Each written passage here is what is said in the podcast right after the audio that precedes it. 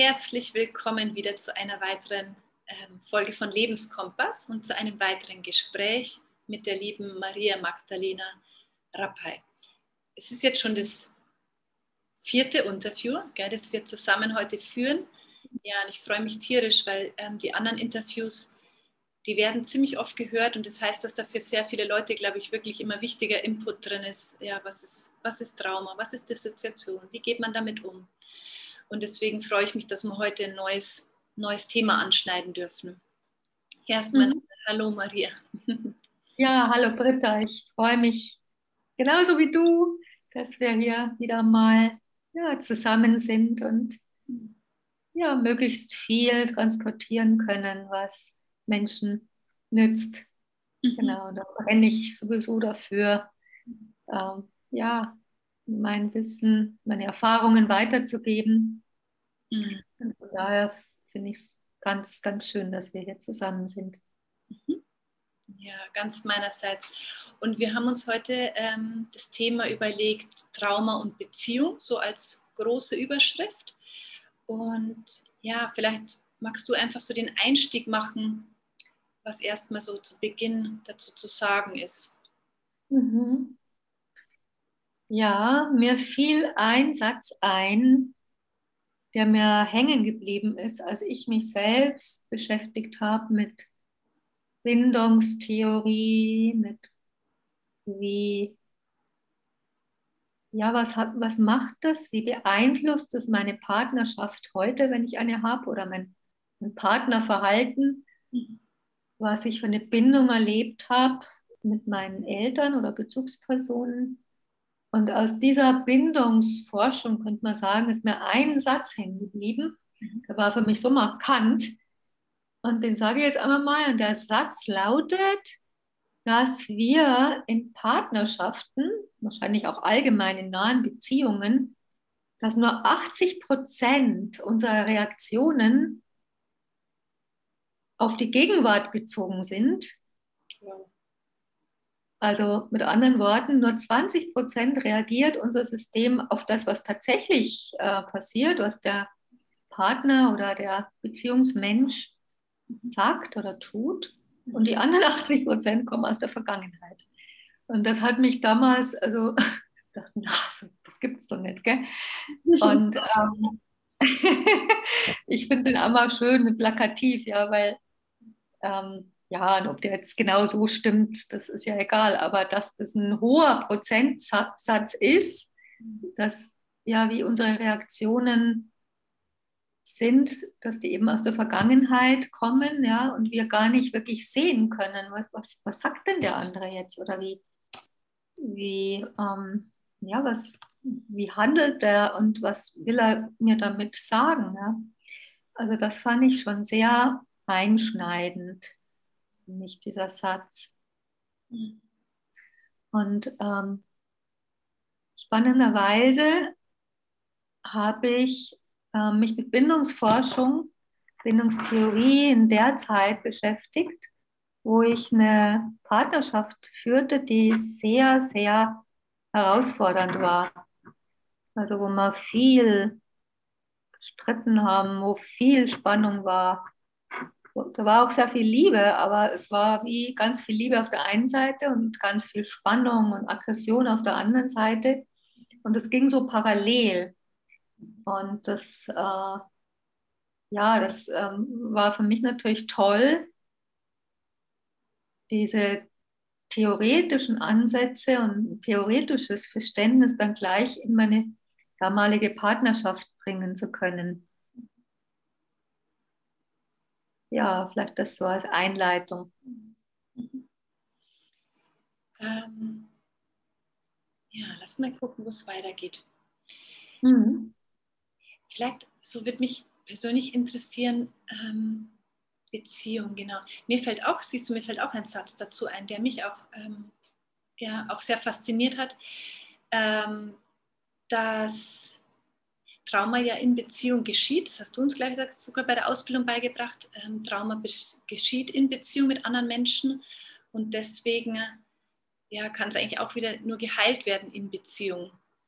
Und es mhm. hat Erleichterung auch gebracht, dass ich das eben nicht alleine schaffen muss, sondern dass es fast nur so nach dem Motto, ich muss mir fast jemand suchen. Ja? Es, es muss mit einem regulierten Nervensystem zusammen gemacht werden.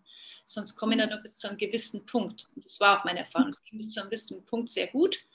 Mhm. Aber die tiefen Sachen ähm, kam ich dann eigentlich nur in Zusammenarbeit ran. Mhm. Ja. Das ist deine Erfahrung. Ja, das die, ist genau so, wobei wir noch genauer differenzieren können. Also es gibt ja Schocktrauma und es gibt Entwicklungstrauma oder Bindungstrauma. Also ich bin zwar geneigt, dass auch Schocktrauma, dass man sich da schwer tut, das alleine zu aufzuarbeiten. Wahrscheinlich deshalb, weil meine Erfahrung ist, dass wenn wir irgendein Schocktrauma, zum Beispiel einen Unfall erleben und der für uns sehr schwierig ist, dann hat es sehr oft ein Entwicklungstrauma oder Bindungstrauma unten drunter. Also das ist die Erfahrung jetzt in all den Jahren, dass ja, jemand mit einem Unfall, dass das wie gar nicht bleibt, dass sich dann Erinnerungen aus der Kindheit reinmischen, wie zum Beispiel ein Kind sich das Knie aufgeschlagen hatte und niemand war da. Und das ist für ein Kind schrecklich, das ist katastrophal. Wenn da niemand ist, der sagt, oh, komm her, alles ist gut und komm, jetzt tun wir ein bisschen Pflaster drauf. Ja. Und dieses Beruhigen, du hast es ja schon angesprochen, ja, dass es darum geht, das Nervensystem zu beruhigen, weil Trauma immer bedeutet, dass das Nervensystem höchst erregt ist. Genau, wenn wir das nicht gelernt haben als Kind, weil da keine Bindungsperson da war, die mit uns zusammen die Not, den Schmerz, die Angst gefühlt hat, und auch im Körperkontakt war. Ja, es reicht nicht, wenn eine Mutter sagt, oh, du musst jetzt keine Angst haben. Ja, das reicht einfach nicht, sondern bei ganz kleinen Kindern geht es darum, dass die im Körperkontakt spüren, dass sie sicher sind. Und wenn sie ein bisschen größer sind, dann kann man natürlich mehr Sinne auch einschalten, wie naja, es gibt so viele Kinder, die haben eine Zeit, die haben Angst im Dunkeln und denken irgendwie, da ist irgendwie jemand ja, hinterm Vorhang oder sonst was. Glaube, das machen viele Kinder durch. Und wenn dann der Erwachsene sagt, okay, komm, jetzt gucken wir mal, schauen wir mal, jetzt zoomen wir mal den ganzen Raum ab, ob da jemand ist. Also wir gucken unter das Bett, wir schauen in den Vorhang, im Schrank, ja, wo immer jemand sein könnte. Und dann, ja, dann fühlt sich das Kind ernst genommen und es kann sehen, und nee, da ist niemand, da ist nichts. Ja. Und dann tatsächlich beruhigt sich das Nervensystem. Die Angst wird dann tatsächlich, die geht, geht dann weg. Ja, wenn wir wirklich sehen und wahrnehmen können, da ist nichts, da ist keine Bedrohung. Ja, Genau, also das, ähm, da haben wir jetzt schon den Bogen ges gespannt, wieder mal der Bindung und wie Bindung wichtig ist, dass wir überhaupt gelernt haben, uns selbst zu beruhigen. Genau, und das ist der Kern von Trauma, dass entweder wir es nie gelernt haben, uns zu beruhigen, oder das Trauma war so ein Schock, dass wir festhängen in diesem Schockzustand. Und das braucht dann jemand, um mit uns zusammen, also um mit dem, der im Schock ist, zusammen langsam diese Schockenergie zu entladen. Ja. Mhm. Jetzt hast du ähm, gesprochen auch von dieser Eltern-Kind-Regulation oder Beziehung, dass die da praktisch empathisch auf das Kind eingehen. Und gleichzeitig ähm, liest man ja auch immer wieder, dass diese ersten sogar drei Jahre so krass prägend sind, für ein Kind, wenn, wie, die, wie die Eltern praktisch die Beziehung führen. Würdest du das so mit unterschreiben, dass das auch so, ein, ich stelle es mir so vor, so eine Art Modell lernen, also wie Eltern miteinander umgehen, wie sie Konflikte regeln, vielleicht wie viel Berührung stattfindet, dass das das Kind so stark mitprägt? Das Modern Modelllernen geht sicher länger. Ich glaube, das ähm, fängt auch eher da in dem Zeitpunkt an mit drei oder mit zweien. Ähm, ja, weil da gibt es ja auch verschiedene Phasen. Wie, was sieht das Kind, was nimmt es wahr? Wenn es dann in eine sexuelle Phase kommt, ist dann die Sexualität. Ja, wie, wie leben die Eltern das? Es rückt dann in den, in den Fokus für das Kind. Ja, und das ist schon sehr entscheidend, was da ein Kind erlebt, wie die Eltern miteinander Partnerschaft leben mhm. und auch Sexualität. Also das können wir ja wahrnehmen, wie jeder Einzelne in Bezug auf seine Sexualität sich verhält und auch fühlt. Und ja, wie, wir können fühlen, wie, wie ist es in der Partnerschaft verkörpert. Ja. Leben die Partner, kann man sehen, dass die angezogen sind voneinander und dass sie auch damit, an, äh, damit gehen mit der Anziehung. Mhm. Ja, sich ja mal wirklich ganz fest drücken zum Beispiel, ja. Ja, das prägt tatsächlich natürlich sehr, was Kinder erleben, wie Eltern miteinander umgehen. Mhm. Ich würde aber sagen, naja, aber ich weiß, ja, wie, wie kann man das schon wissen, was mehr prägt? Aber von meinem Gefühl her ist es noch prägender, so die ersten Erfahrungen in den ersten zwei Jahren. Ja, wie, was nimmt das Kind wahr? Wie, wie sicher fühlt es sich in der Umgebung, in, in, der, in dem Zuhause? Wenn da immer eine aggressive Stimmung ist, zum Beispiel in dem Zuhause, wo es hineingeboren wird, dann wird es viel oder vieles immer so, also wir, wir sprechen hier allgemein, es kann natürlich immer irgendwie anders sein, aber allgemein gesprochen wird die Tendenz sein, dass das Kind als Verinnerlichung hat, dass die Welt gefährlich ist. Mhm. Weil es, das ist ja seine Welt. Ja. Es wird da hineingeboren und es merkt, boah, das ist immer eine Anspannung und das fühlt sich gefährlich an. Und nachdem es ja nur das kennt, ist die Wahrscheinlichkeit groß, dass dann das Kind, ja, die, also diese Prägung stattfindet, die Welt an sich oder Menschen an sich sind gefährlich. Und das ist so eine tiefe Prägung, die wir erst mal wahrscheinlich gar nicht bemerken, ja, dass wir so aufwachsen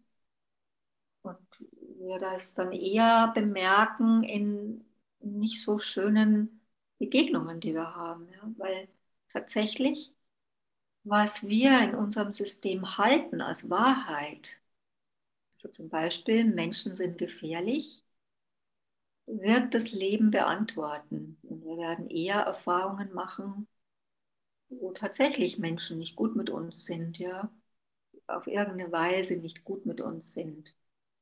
Leider. Also auf der einen Seite leider, auf der anderen Seite, wenn wir dann groß genug sind und auch bereit dafür sind, ist es eine ganz große Chance, diese innere Überzeugung zu überprüfen. Und dann natürlich aus dem Gefängnis dieser Überzeugung auszusteigen. Ja. Mhm.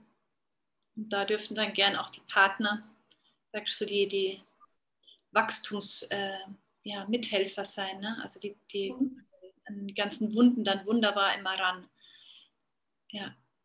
Oder an die ganzen inneren, wie du gesagt hast, die Prägungen, die Überzeugungen. Dass man da dann die Chance, wenn man so positiv umdeutet, die Chance hat, aha, ähm, jetzt äh, bin ich da wieder zum Beispiel im, am Explodieren oder am ja, eine tiefe Emotion fühlen ähm, durch, durch, durch, durch die mh, Interaktion mit dem Partner und das dann als erstmal positiv in irgendeiner Weise vielleicht auch deuten lerne und sage, okay, da habe ich jetzt die mhm. Chance, mhm. Ne, hingewiesen zu werden. Mhm. Ja, das ist, ich glaube, eine große Veränderung, wenn wir eben diese Trigger nicht weghaben wollen oder sogar meinen, uns ist was verkehrt, dass wir oft zum Beispiel getriggert sind, mhm.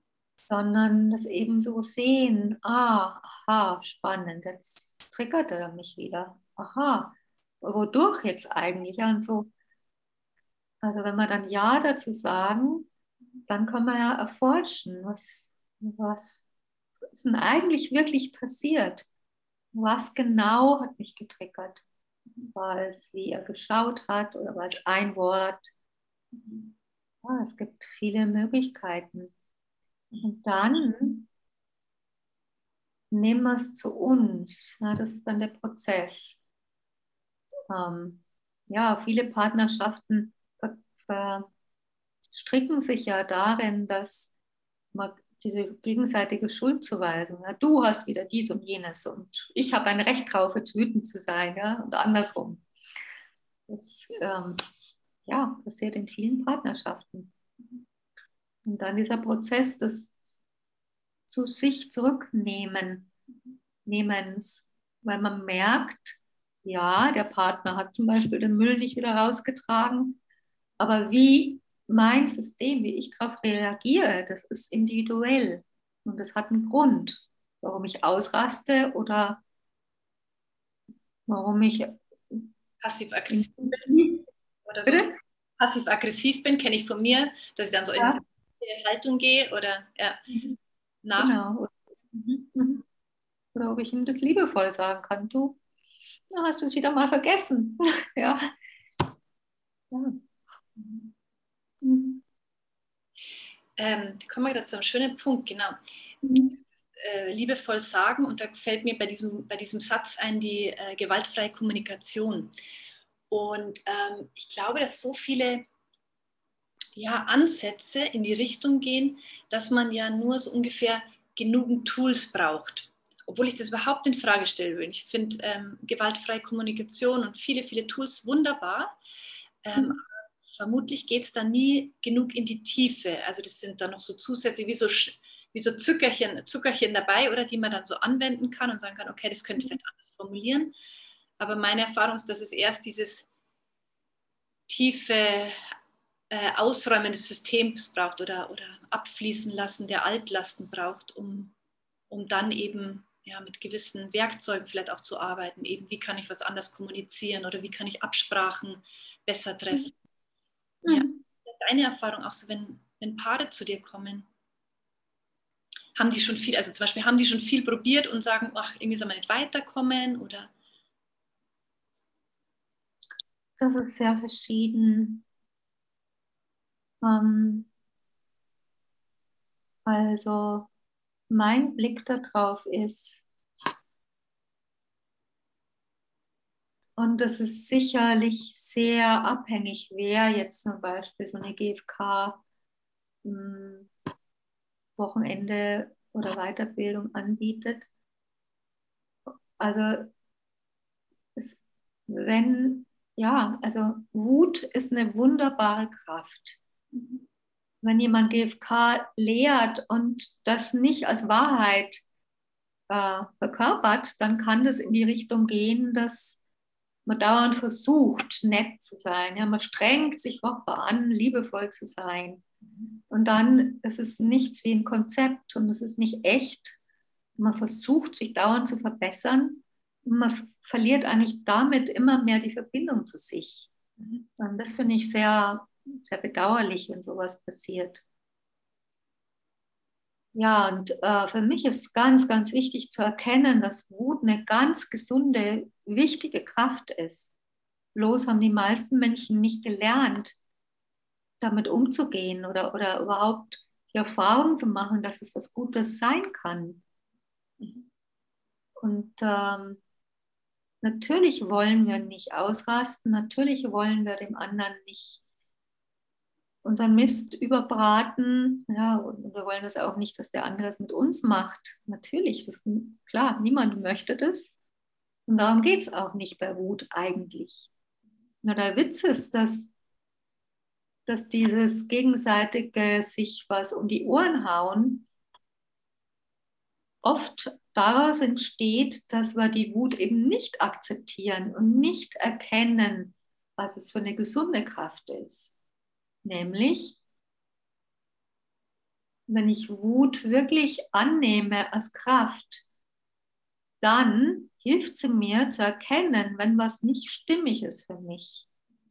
Und dann hilft sie mir, entweder zu sagen, nein, du, das möchte ich so nicht, oder manchmal muss man klarere Worte ver verwenden, oder zu handeln, ja, dass ich entweder aus der Situation gehe oder ja, irgendwelche Maßnahmen treffe, dass es für mich gut ist. Das ist die Kraft der Wut. Also eine ganz durch und durch gesunde Kraft. Und ja, und dann müssen wir nicht mehr jemanden beschuldigen, ja, du hast schon wieder sowieso, sondern dann ja, gibt es Lösungen, die ich selber finde oder auch zusammen ähm, das Paar zusammenfinden kann, wie man mit dem oder jenem umgehen kann, was für den einen einfach so nicht geht. Also im Grunde, wenn ich es richtig verstanden habe, ist es ähm, erstmal so ein Heranarbeiten an die eigenen wahren Gefühle immer unter jeder Reaktion, oder? Dass ich erstmal verstehe, mhm. welches wahre, wirkliche Anfangsgefühl, sage ich mal, ist da. Weil manchmal ist ja zum Beispiel Trauer dann das wahre Gefühl, aber das haben wir dann schon auch mit Wut wieder überdeckt. Mhm. Dann, ah, okay, hinter der, hinter der Wut liegt aber eigentlich nur eine Trauer, weil ein Bedürfnis vielleicht von mir gerade nicht erfüllt ist. Mhm. Könnte man das so sagen? Ja, wobei Wut ähm, also gerade wenn Kinder, wenn die Bedürfnisse von Kindern nicht erfüllt werden, die werden als erstes wütend. Mhm. Weil sie ihr System oder ihr Organismus merkt, nee, also da irgendwie passt nicht, ja, ich brauche jetzt, was immer es ist, Schutz zum Beispiel oder Körperkontakt, jemand, der nach mir sieht, ja, und dann fängt das Kind an zu schreien. Mhm. Und wenn niemand kommt, kann es wütend werden oder da kommt diese, also Wut ist ja eine Überlebenskraft. Mhm. Wut ist eigentlich eine Überlebenskraft. Und in manchen spirituellen Kreisen wird Wut so ausgeklammert. Ja, da wird dann gleich gesagt, ja, aber unter der Wut ist ja der Schmerz. Mhm. Das ist nicht immer gut, weil wenn, wenn jemand diese Wutkraft nicht zu eigen hat und immer nur den Schmerz fühlt, dann ist er Opfer. Er bleibt Opfer, ja. Und da helfe ich Menschen so, so, so gerne, in diese Wutkraft zu kommen. Und tatsächlich, wenn wir die wieder zur Verfügung haben, ist es noch viel leichter, natürlich den Schmerz, natürlich geht es auch darum, den Schmerz zu spüren und den aufzulösen. Aber wenn wir die Wut überspringen, dann, ja, dann ist das so ein, ja, wir, wir sind im Opfer, ja, dann versucht man den Schmerz zu fühlen und da können wir ewig und viele Leben damit verbringen, äh, immer den Schmerz zu spüren, ja, und kommen dann nie raus, ja. weil uns die Kraft fehlt. Ja. Mhm. Ah, nochmal voll schön, dass du das aufgegriffen hast. Ja, es war jetzt auch für mich nochmal echt so, so eine ja, eine neue wichtige Information. Und du hast absolut recht. Ich überlege gerade alle Situationen durch, die mit den Kindern heute waren. Das Erste, was ist, ist es also erstmal leise Bedürfnisse äußern, dann hört die Mama nicht, was weiß ich, will Roller fahren, ich habe gerade keine Zeit und dann kommt irgendwann die Wut. Also mhm. hilf mir jetzt, dass ich das machen kann. Ich möchte jetzt das oder ich möchte, dass du kommst, ich möchte, dass du neben mir sitzt. Ähm, das ist erstmal Schönes zu, zu hören, genau, das ist eigentlich was ganz Natürliches und echt wie so ein Feuer, das einfach erstmal die Bedürfnisse da mhm. haben will. Mhm. Und auch noch, was ich auch nochmal so wiederholen muss, gerade für mich, dieses richtig, wenn man ewig in der Trauer ist, dann ist es immer in dieser hm, Blase, ne? alles ist so schlimm oder in dieser Opferblase vielleicht und dann darf aber irgendwann dieses Raustreten sein und jetzt mit einem klaren Ziel, was will ich denn eigentlich? Also was ist denn mein Bedürfnis oder mein, mein, mhm. meine Richtung und wo sage ich ja und wo sage ich nein? Verschiedene Situationen. Und es gibt dann wieder wahrscheinlich diese Eigenermächtigung und das Selbstwertgefühl auch so, hey, ich kann für meine Grenzen oder für meine Bedürfnisse einstehen. Ne? Mhm. Hm. Okay, ja, danke. Das war jetzt für mich auch nochmal total das neue Ding. Mhm. Ja, die Wutkraft wirkt selbstermächtigend. Mhm. Wenn wir im Schmerz drin bleiben oder im Opfer, dann wollen wir immer, dass der andere oder anders wird oder dass der andere uns bemitleidet oder ja, also wir sind immer abhängig. Das im Außen, dass der andere, dass die anderen sich verändern. Mhm. Stimmt. Aber es kann, jetzt hacke, hacke ich da gerade ein bisschen drauf rum, Entschuldigung, ja. es kann oder es muss sogar trotzdem ein, ein, ein vielleicht erster oder ich weiß nicht, ein, ein Zwischenschritt sein, ja. Also ich habe oft die Erfahrung gemacht, dass wenn ich mich erstmal hinsetze und so mein inneres Kind spüre und die Trauer da sein lasse und ja, mich da gerade selber in den Arm nehme und sage, ja, es ärgert mich jetzt gerade echt, dass der andere mich da so blöd angepumpt hat und so weiter. Ähm, und wenn das wirklich so gefühlt hat und äh, gefühlt wurde und Raum, dann kann erst bei mir zumindest, ich weiß nicht, ob das so verallgemeinerbar ist, dann kann erst wieder dieser Schritt entstehen, so und jetzt, ähm, jetzt mache ich das, was, was, was ich machen will, also was mir gut tut oder schaue, wie ich da Lösung finde. Kann man das so als Regel sagen? Hm.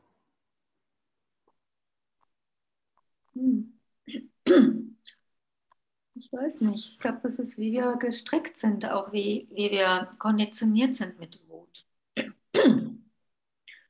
Kann durchaus sein, dass wenn jemand unser Bedürfnis nicht erfüllt, oder, oder wie, du, wie du gesagt hast, der hat mich jetzt irgendwie blöd angeguckt oder so, dass da erst die Wut kommt und dann können wir auch durchaus erst mit der Wut gehen. Erstmal spüren, ja, ah, da ist so viel Wut. Nicht, hm, nicht dem äh, Sog verfallen, da gleich zu reagieren. Ja, das wäre dann die Wut gleich rauslassen und oh, du Depp, du, ja. wo immer musst du, bla bla, ja. Das sind ja so Sätze, wo Partner sehr allergisch reagieren mit dem immer machst du dies und jenes, ja, und dann ganz schnell sind wir dann im Streit. Ja. Nee, aber wenn ich merke, boah, jetzt merke ich die Wut wieder in mir, wie der wieder redet mit mir, ja. Und dann sich die Zeit zu nehmen, die Wut wirklich zu spüren. Aha, und was passiert da im Körper, ja? Mhm. Weder die gleich rauswerfen, noch sie zu unterdrücken. Das ist das, was ich mit vielen Menschen, die zu mir kommen, übe. Weil die meisten Menschen kennen nur die beiden Sachen. Entweder Wut darf nicht sein, wird unterdrückt, oder die wird immer rausgehauen und das fühlt sich dann auch noch lebendig an, ja. Aber es führt, es führt nicht zu einer Lösung und eher zu Verletzungen. Und immer nur raushauen. Nicht, dass es auch, das darf auch mal sein, ja, auch da kein Konzept zu stricken, aber es zu sehen, irgendwann sehen wir, ja, im Moment ist es gut, da sich zu entladen, aber wir werden merken, es führt eigentlich zu keiner Lösung. Mhm. Es führt eher zu Verletzungen und nicht schönen Gefühlen mit dem anderen. Mhm. Ja, dann kann man so langsam gucken, okay, wie könnte ich denn anders mit meiner Wut umgehen? Mhm. mhm. Okay, ja, schön. Ich bin ja relativ lange auf dem Thema Wut und Trauer äh, rumgeritten, aber das war jetzt für mich auch nochmal ganz, ganz interessant. Danke für die Ausführungen. Und dann brennt mir noch eine Frage, die ist vielleicht auch sehr aus meinem persönlichen Bedürfnis heraus. Ich kann mir ich habe es noch nie gemacht, eine Paartherapie, kann mir nicht vorstellen, wie das abläuft. Magst du mal so ein bisschen, gibt es da so einen ungefähren Ablauf? Magst du so ein bisschen schildern, wie, was, was da so der Fokus ist? Also ich habe, äh, wende manchmal eine Struktur an. Mhm. Gerade beim, beim ersten Mal, wenn Menschen kommen, ich sage einfach mal erst die Struktur und dann erkläre ich, warum und wieso. Also ich sage zu dem Paar, wir machen jetzt drei Runden. Und in der ersten Runde fängt einer an und sagt dem anderen, mich macht so wütend, dass Punkt, Punkt, Punkt, was immer es ist. Und der andere hört zu. Und wenn er es gehört hat und auch verstanden hat, sagt er Danke. Und dann ist er dran und spürt er in sich hinein, okay, gibt es was, was mich wütend macht? Und dann darf er das sagen. Und genau, der, der angefangen hat, hört auch wiederum nur zu und sagt dann Danke, wenn er es verstanden hat, wenn es bei ihm angekommen ist. Und so geht es ein paar Mal hin und her, bis vielleicht nichts mehr kommt, je nachdem. genau, das ist die erste Runde. Die zweite Runde ist dann der Fokus, es macht mich traurig, wenn du oder dass du. Und wieder so einer, einer sagt, der andere sagt Danke und dann der, der Danke gesagt hat, sagt dem anderen wieder, was ihn traurig gemacht hat. Immer so ein Hin und Her. Mhm. Genau, und die letzte, die Runde ist dann, wo jeder dem anderen sagen kann, also auch wieder in dieser Struktur, ich mag an dir, ich liebe an dir, ich schätze an dir das, Punkt, Punkt, Punkt. Der andere hört dir dazu und wenn es ankommt, sagt er Danke. Und dann wieder dieser Wechsel. Genau, und, und das äh, ist eine Hilfe. Erst, also es hat viele Ebenen. Also einmal ist es die Hilfe, dass das Paar sich nicht verhakt. Ähm, weil das ist ja auch ganz oft Streitgesprächen, dass man sich verhakt ja, bei einem Thema und weil ja hin und her und dieser Kampf, der dann oft entsteht. Aber meine Wahrheit ist doch die richtige. genau, und diese Struktur kann helfen zu sehen, und natürlich sage ich davor auch was, dass jeder sein Erleben hat. Und jedes Erleben ist die Wahrheit für den, der es erlebt. Und es geht überhaupt nicht darum, dem anderen das auszureden. Ja, wie kannst du nur das von mir denken? Nee, er erlebt es so, dass der sich verletzt fühlt, wenn der andere dies oder jenes macht. Obwohl der andere überhaupt nicht im Traum daran gedacht hat, ihn zu verletzen. Ja? Mhm. Und trotzdem, also dieses Erzie ja, Erziehen oder Erfahren, dass jeder seine Wahrheit hat, also sein Erleben von der Realität und die können ganz arg auseinanderklaffen. Dafür ist die Struktur gut. Und dass äh, ja, es Platz hat, dass die Partner sich das mal sagen können. Und es ist ein Rahmen. Es, es ist gewährleistet, dass es nicht ausufert, die Wut oder ähm, ja, also es hat den Rahmen und jeder kann sagen, was ihn wirklich tief bewegt. Und am Ende dieses Lieben und Wertschätzen, dann ist es wie die Erinnerung dran, hey, warum sind wir eigentlich zusammengekommen? Ja, das kann dann was ganz wunderbar Heilendes sein. Mhm ja, also das, äh, ja, das ist eine große Hilfe, diese Struktur. Und äh, genau, gerade wenn ein Paar zum ersten Mal kommt und dann kann ich auch so sehen, ja, was, was ist es denn, was da passiert, was sind die Trigger. Und ja, und dann kann man auch spüren in der dritten Runde, wie viel ist denn da noch da an Liebe, an Gemeinsamen und das ist schon gut für mich jetzt auch ja, zu sehen, wo steht denn ein Paar? Ist da noch viel Verbindendes oder ist da ganz viel von, wo man dem anderen eben ganz viel vorwirft? Ja, ein, weiterer ganz wichtiger Schritt ist, dass ich den beiden Menschen helfe, zu erkennen, was aus der Vergangenheit in ihnen angestoßen wird.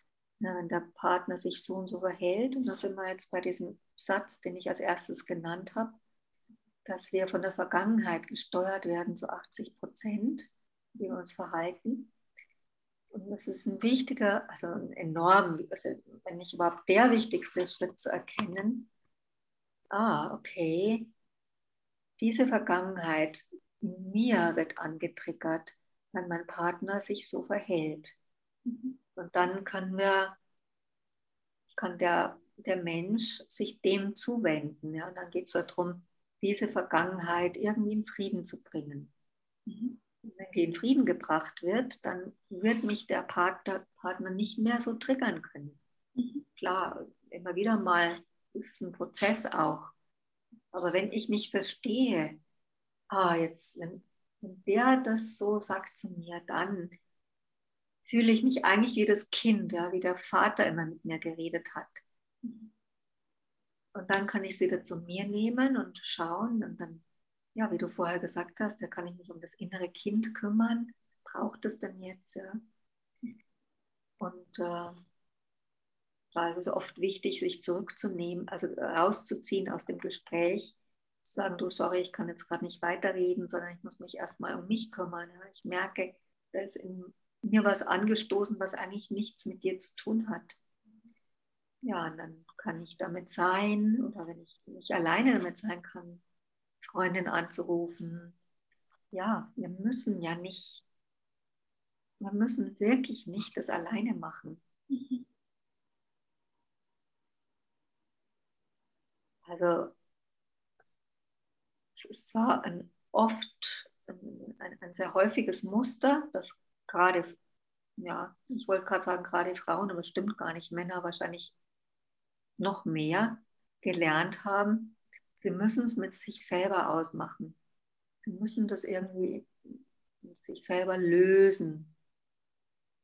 Und das sich bewusst zu machen, wenn, ja, wenn das in mir auch ein Muster ist, dass es heute nicht mehr die Wahrheit ist. Ja? Weil wenn ich Freunde um mich herum habe,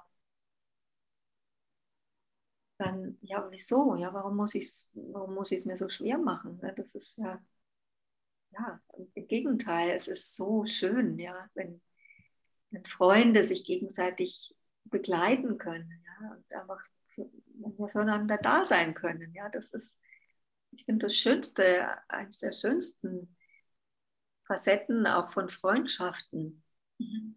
wenn wir sie so gestalten können, ja, dass wir nicht nur schöne Zeiten miteinander haben, ja, sondern eben, ja, mal geht es einem nicht so toll und es gibt einfach, wir merken, da ist etwas, womit wir selber nicht gut zurechtkommen und dann den anderen einzuladen, du magst du mit mir sein, ja, kommen wir gerade nicht zurecht. Mhm. Das ist, ja, das ist einfach für beide oft sehr schön. Mhm. Genau, mir fällt gerade was ein, was ich auch erwähnen wollte, mhm. was ich wichtig finde. Also Partner sind sehr oft die Menschen, die uns triggern und alte Wunden wieder bewusst machen können. Es gibt aber auch Beziehungen, wo Partner tatsächlich äh, mehr so die Funktion haben von uns nachnähern, also die eigenen Kinder inneren Kindern nachnähern. Mhm. Also es gibt es durchaus, dass wir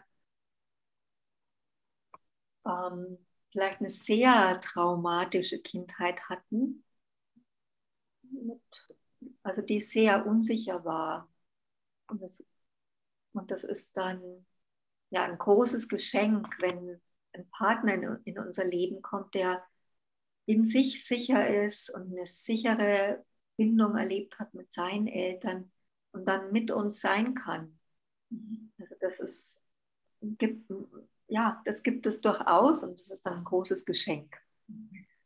Es ist zwar dann so, dass das auch ein Weg ist für denjenigen, der eher eine schlimme Kindheit hat, das überhaupt annehmen zu können. Das überhaupt, ja, also von, bin ich das wert, ja, warum liebt er mich jetzt? Und kann ich dem vertrauen, ja, kann doch nicht sein, ja, all diese Schritte dürfen man auch durchlebt werden. Aber es hat eine andere Qualität, als wenn ich in einer Beziehung lebe, wo, wo der andere immer der, oft der Trigger ist für alte Wunden. Und ich dann quasi ja, ihm dankbar sein kann dafür, nicht quasi, sondern ja, ihm dankbar sein kann dafür, dass ich eben an diese alten Wunden rankomme und dass die in mir heilen können. Ich kann mir nur was heilen, wenn es mir, was, wenn, wenn es mir bewusst wird. Mhm. Also solche Beziehungen gibt es auch, wo ein Partner schwer vorstellbar ist gerade. Ja, auch. Ja. Mhm. Schön. Und ähm, klingt alles total schön, ja, diese Struktur und wie sich das dann langsam. Ich, ich stelle es mir also vor, dass man dann ja gegenseitig auch so die Wunden des anderen sieht, also in deiner Sitzung praktisch, ne, wenn der andere dann da in diese Altlasten praktisch reingeht, dann erweckt es ja wahrscheinlich auch beim Partner Empathie, wenn er dann eben sieht, ach so, das hat eigentlich gar nichts mit mir da zu tun, sondern das waren mhm. wirklich eben alte, alte Gefühle. Mhm. Und damit entsteht ja wahrscheinlich auch wieder eine Verbindung. Mhm, ganz genau, genau. Wenn, wenn die Wunde zu sich genommen wird, wenn einer die Wunde zu sich nimmt, mhm. das heißt, dann hört auf die Anschuldung, Anschuldigung, ja. Mhm. Und dann tatsächlich kann der andere Empathie empfinden und tatsächlich mit dem, der gerade getriggert wurde, sein. Weil dann ist er aus der Schusslinie und du sagst, der versteht, ah, geht gar nicht um mich. Ja. Ich, bin, ich bin nicht der, der jetzt verantwortlich ist, dass jetzt der Partner oder die Partnerin in dieser Wunde gelandet ist. Mhm. Mhm. Mhm. Genau, wenn wir diese Mechanismen verstehen, dann verstehen wir, dass es keine Schuld gibt. Es gibt keine Schuld. Es gibt einfach nur Trigger. Die Trigger führen uns immer in die Vergangenheit. Und dann können wir da eine Verantwortung übernehmen. Langsam, ja, langsam. Und uns um das innere Kind, was eben auf welche Weise auch immer traumatisiert wurde, kümmern. Mhm. Und oft braucht es diesen Zwischenschritt, dass jemand anderer erst uns zeigt, ja, wie geht denn das mit dem Kümmern? Wie, also überhaupt, dass das Gehirn, es geht auch viel um das Gehirn, dass das Gehirn überhaupt mal die Erfahrung macht. Das Gehirn, unser Organismus. So fühlt sich das an, wenn jemand wirklich ganz präsent ist und liebevoll und ja, ganz da und sich einfühlen kann zum Beispiel, ja.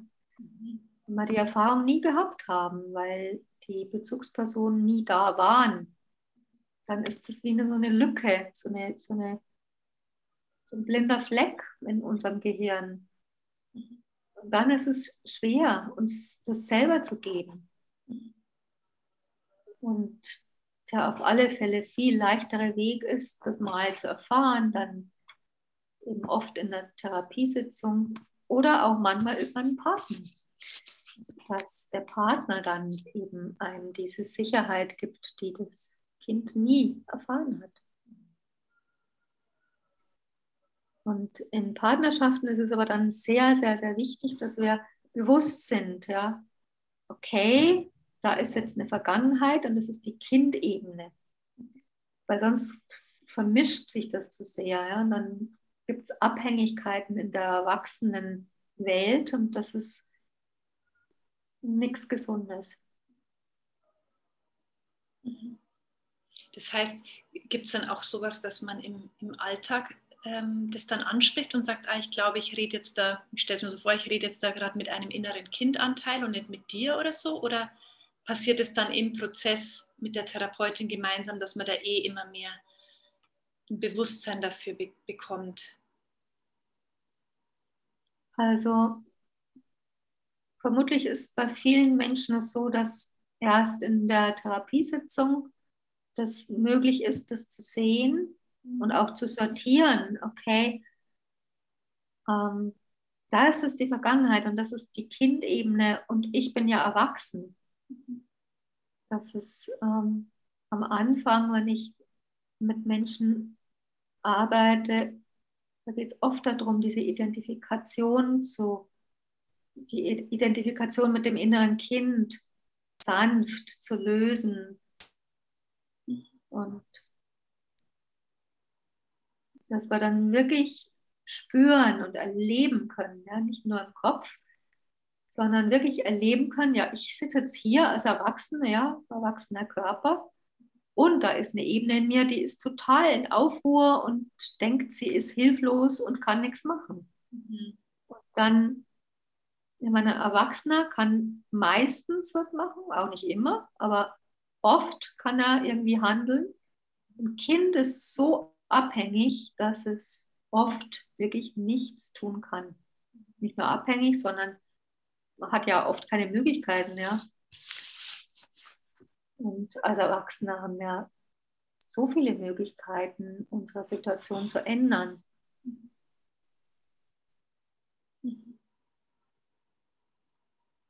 Schön, ja. Ja, ich kann mir ungefähr so ein, ein Bild machen. Es war mir wichtig, das mal so ähm, Vorstellung zu bekommen. Weil ich muss vielleicht noch so zum Abschluss ähm, eine, eine witzige Anekdote erzählen. Für mich war es irgendwie witzig. Deine, ähm, meine Schwägerin hat mir ein Buch geschenkt. Äh, zu Weihnachten, glaube ich, war es, und hat mir das unter die Nase gehalten, weil ich öfters erzählt habe, dass ich so Beziehungsprobleme habe. Und da sieht es, äh, sieht, sieht, im Podcast sieht man natürlich nicht. Vielleicht kennst du das sogar. Die, ähm, von, jetzt musst du mal schauen, John Gottman, Die sieben mhm. Geheimnisse der glücklichen Ehe. Aber das Cover, finde ich, sieht schrecklich aus. Man denkt, das ist so ein billiger Schnulzenroman oder so, ja. Mhm ich habe halt erst das so als Spaß angenommen, naja, weil ich halt irgendwas über einen Streit zwischen in unserer Beziehung erzählt hat. Und dann hat sie gesagt, nein, nein, ich habe das wirklich in, in Ehe vor- und nachgeforscht und so weiter. Wenn die immer sagen, ja, Ehe muss man auch pflegen und eine Ehe, an der Ehe muss man arbeiten und so weiter, was, denn da, was sind dann die Tipps? Und sie hat gemeint, ja, da redet jeder davon, aber was macht man denn jetzt wirklich? Mhm. haben eben viele Tipps immer und immer auf dieses Buch. Und hat sie gesagt, ja, dann kaufe ich es mal und schenke der Britta auch mal ein Exemplar. Und ich habe es halt auch so ein bisschen abgetan, ja, liest halt mal rein. Aber ich muss ehrlich sagen, es hat, ähm, war, waren viele ähm, Aha-Momente trotzdem dabei. Und ähm, ja, warum habe ich das nochmal so erwähnt? Weil es halt einfach so für mich auch so Sachen nochmal hinterfragt hat, so wie ist meine Grundhaltung eigentlich in einer Beziehung? Ähm, ja, die tiefen Wunden und so aufarbeiten, aber trotzdem, wo will ich hin? Also ist mein, ist mein Fokus auf das? Oder wenn ich wenn ich schon allgemein eine negative Einstellung zu meinem Partner habe, der ist eh ungenügend oder macht das nicht, dann gehe ich auch in irgendeiner Weise in diese Situation so rein. Und der spürt es ja ganz sensibel, ne? dass die Energie schon, auch wenn ich dann noch so äh, gewaltfrei kommuniziere, dann wird mein Partner hundertprozentig spüren, dass meine innere Haltung eigentlich äh, ausdrückt, hast schon wieder versemmelt oder warum machst du wieder mhm. oder du genügst nicht. Mhm. Da gibt er halt so ganz praktische und schöne Tipps und baut es aber auch auf auf äh, ganz viele so ähm, ganz viele Paare, die er im Labor, sagt er immer so, erforscht hat. Also warum manche Ehen klappen und warum manche Ehen nicht funktionieren.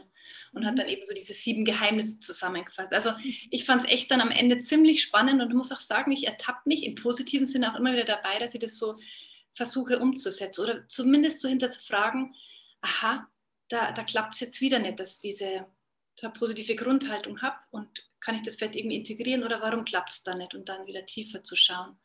Mhm. Mhm. Ja. Schön. Mhm. mhm. Ja. Ja. Ähm, hast du, Maria, ich habe jetzt ich hab das Gefühl, es ist so einigermaßen rund, erstmal so das Thema Beziehung, woher kommt es, woher kommen alte Wunden, wie läuft so eine Paartherapie ab. Aber ist noch für dich vielleicht irgendwas da, wo du sagst, ach, da haben wir jetzt noch gar nicht drüber geredet oder das will ich unbedingt nur erwähnen? Mhm. Ja, ich möchte gerne eine persönliche Erfahrung teilen. Ich habe ja von dieser schwierigen Partnerschaft gesprochen,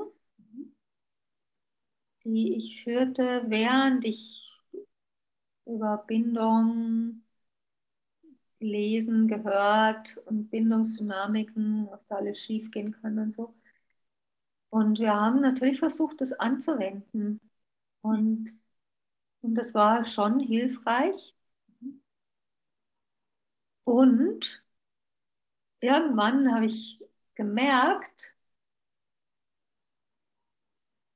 ähm, meine, mein inneres Muster, dass ich, wie soll ich das sagen, es aushalten stimmte jetzt nicht mehr so, weil wir waren ja dabei schon, es waren Veränderungen, aber dieses, diese Idee, ich müsste an dieser Beziehung nur genug arbeiten und irgendwann kommt dann genau das raus, wie ich mir das wünsche, wie das sich anfühlt für mich, so eine Beziehung, wo ich gerne drin bin und Freude. Und irgendwann habe ich das so erkannt, dass die Partnerschaft sich zwar schon veränderte durch unser beider Wissen, aber dass mir irgendwie die Freude abging. Ja? Immer dieses Arbeiten, immer dieses Schauen. Und, und als ich das dann wahrnahm und mir erlaubte, dass ich der Freude wirklich nachgehen darf, ja, dass das, ja, ähm, ja, kon konnte ich dann die Entscheidung treffen, mich aus dieser Partnerschaft zu lösen. Mhm. Auch wenn da, da war viel Liebe, von Anfang bis Ende war da immer viel Liebe. Aber ich konnte sehen, dass das so anstrengend ist die ganze Zeit, ja, immer wieder hingucken und, und ich ja, das möchte ich gerne Menschen mitgeben, ja, dass wir nicht auf Teufel komm raus und ewig an einer Partnerschaft hinackern müssen, ja, nur damit es irgendwann gut ist, ja, wenn wir dann 90 sind dann eh schon halb im Totenbett sind, ja. Nee, das muss echt nicht sein, ja. Sondern wir dürfen irgendwann überprüfen, okay, ist es das wert, dieses ja, also an der Beziehung arbeiten, ich finde das furchtbar. Also diese, diese Kombination. Auch an sich arbeiten finde ich furchtbar. Ja. Es ist kein Arbeiten, sondern es ist ein Erforschen, ein Fühlen ja, und ein Lernen, mit sich gut zu sein. Mhm. Ja, mhm. genau, das finde ich doch sehr wichtig, weil ich glaube, viele Menschen denken, irgendwie muss man das doch hinkriegen, ja, oder ich muss es hinkriegen. Ja. Die Frauen neigen dazu, die Verantwortung zu übernehmen. Ja, wenn ich dann das nur gerafft habe, dann werden wir eine tolle Beziehung haben. Ja. Nee. Ja. Auch ja. den anderen. Danke, da triffst du voll ins Schwarze bei mir und wahrscheinlich bei vielen anderen. Mhm. Ja, mhm. Wo ich auch immer wieder stehe und mir dann denke, eben, äh, ist es mir diese Zeit dann auch wert eben und diese ganze Mühe und Anstrengung, die ich auch reingebe. Und das muss ich immer wieder überprüfen. Also bei mir persönlich kann ich gerade nur sagen, ja, das ist es mir noch. Es ist wie ein kostenloser Privatworkshop, nenne ich es immer.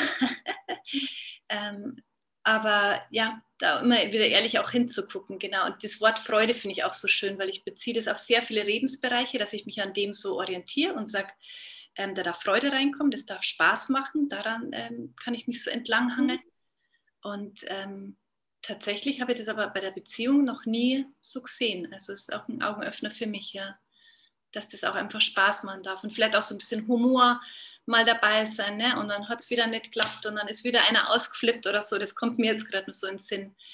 Weil bei mir ist es dann auch mal verknüpft mit einem, hast schon wieder nicht geschafft. Ne? Also nochmal selber eins drüber ziehen. So soll es doch nicht sein. Also eine richtige mhm. Beziehung, die geht ja so, also schon so einen ganz hohen Maßstab zu haben. Und was ist mhm. Beziehung? Die kriegen wir auch nur meistens vom Fernsehen oder schönen Romanen. Die immerwährende romantische Beziehung. Also bei mir ist das Wunder passiert, als ich diese alte Beziehung losgelassen hatte, dass mir eine Partnerschaft geschenkt wurde und in der lebe ich ja jetzt auch noch, die so total anders ist mhm. wie davor und auch wie jede andere. Und die ist, also das meiste, was ich erlebe in dieser Partnerschaft, ist Liebe und Freude. Also das ist wirklich, ja, das habe ich mir auch nicht vorstellen können. Ja, ich, es ging mir auch nicht darum, als ich die alte beendet habe, ähm, ja, was kommt danach, sondern ich habe immer gemerkt, nee, also ich will nicht mehr, es ist mir zu anstrengend und ja, die Liebe ist da, aber trotzdem, ja, das. Und dann hat mir das Leben sowas geschenkt, dass ich mir wirklich nicht hätte träumen haben lassen, ja, dass das einfach so so einfach sein kann und mhm. ähm, ja, so ein Fluss von Liebe und Freude und wo man mit, füreinander gerne da ist oder miteinander gerne da ist. Und mhm. ja, also da mag ich auch Menschen ermutigen, ja, wenn sie vielleicht vor der Frage stehen, ja, hm, ja, es ist mir das noch wert, so viel reinzubuttern Anstrengung, ja, dass äh, dieses Lernen, das mit, mit in der Beziehung, die herausfordernd war, die, das nehmen wir natürlich mit in die nächste Beziehung. Ja? Und das ist ja unser Lernen. Mhm. Ja. Und ja, dann kann was ganz anderes passieren. Ein ganz neuer Partner kann angezogen werden, der nicht mehr in so ein Schema passt. Mhm. Dauernd getriggert werden zum Beispiel. Mhm. Genau, das möchte ich noch zum Abschluss sagen, so als Mutmacher. Aus in die Welt zu geben, genau, sonst kommt so eine, so eine Schwere rein. Mhm. Ja. Mhm. Sehr schön. Dankeschön. Okay. Noch irgendwas, was du gern sagen möchtest?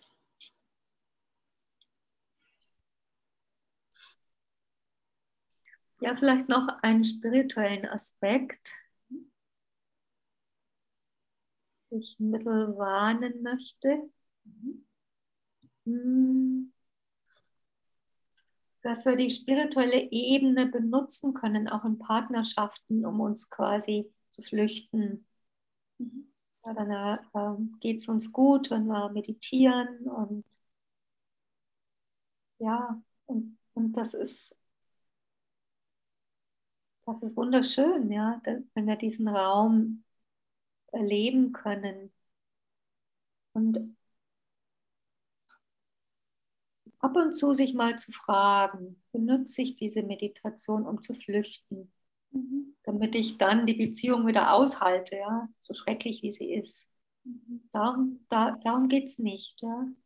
Sondern Meditation in meinem Verständnis, diese Erfahrung in der Meditation, muss langsam reinkommen in die Partnerschaft. Ne? Die, die Ausgeglichenheit, die ich erlebe vielleicht oder den Frieden in der Meditation muss, also muss ist ein blödes Wort, ich weiß aber kein anderes im Augenblick, muss, das muss sich dann auch irgendwann auf die Partnerschaft auswirken, weil sonst haben wir eine Trennung. Ja? Dann lebe ich hm, eine, ein Leben in der Meditation und meine Partnerschaft ist dann immer die Hölle. Mhm. Das kann es nicht sein. Mhm. Also da möchte ich einladen zu schauen, ja, was passiert da vielleicht, wenn ich da eine Neigung habe mich in Meditation zu flüchten. Mhm. Ja, auch noch wow. sehr mhm. wichtige Aspekte, die du noch erwähnt hast. Mhm. Danke. Mhm. Ja, dann würde ich sagen, dass wir es an der Stelle erstmal so belassen, unseren, unseren vierten Interviewteil. Mhm. Thema Beziehung, genau ähm, und uns wieder in unsere Beziehungen stürzen. Freudvoll. ja.